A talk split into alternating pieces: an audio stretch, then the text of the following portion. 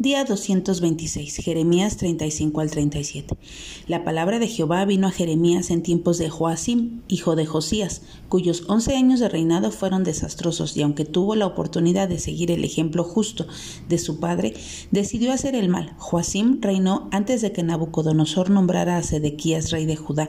Así que ahora estamos en un relato de acontecimientos pasados al momento que veíamos ayer. Dios usa a un pueblo nómada, descendiente de Jonadab, para mostrar cómo los recabitas habían honrado a su padre, obedeciendo sus mandamientos. Sin embargo, los judíos habían deshonrado a Dios desobedeciendo su ley.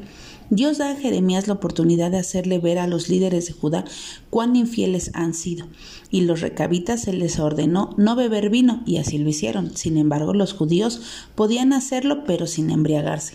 El Señor no alababa la obediencia de ese pueblo, sino su fidelidad, que es lo que busca de su pueblo. A pesar de la infidelidad del pueblo de Dios, permanece fiel. Pablo en 2 de Timoteo 12 nos recuerda que si somos infieles, Él permanece fiel y Él no puede negarse a sí mismo.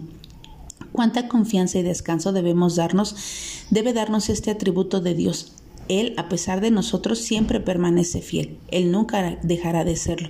Sabiendo esto, ¿no esto te anima a confiar y a descansar en Dios, en que nada podrá cambiar el hecho de que Dios está de tu lado?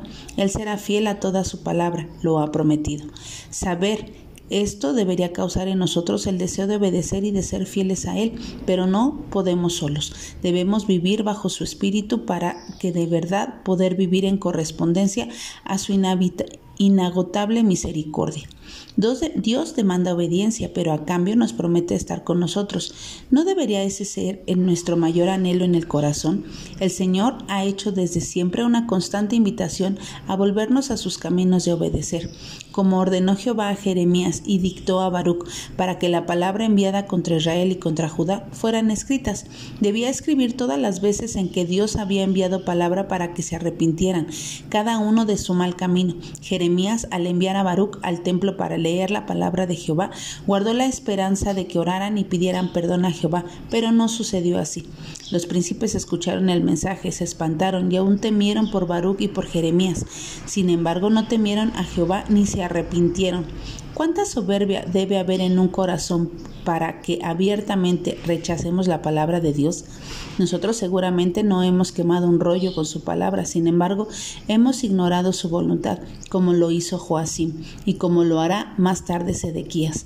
Aún así, Dios sigue mostrando su misericordia.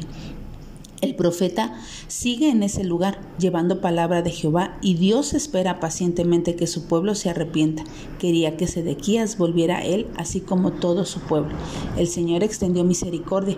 Jehová les advierte que su enemigo vendrá, pero no escuchan. Aún así, Dios cuida de Jeremías, aún poniéndole en la cárcel y dejando que sea ahí maltratado por misericordia para el pueblo de Judá, pues a través del profeta enviaría palabra de arrepentimiento que sea hoy un día en el que busquemos ponernos a cuentas con el Señor. Que tengas un buen día y que Dios te bendiga.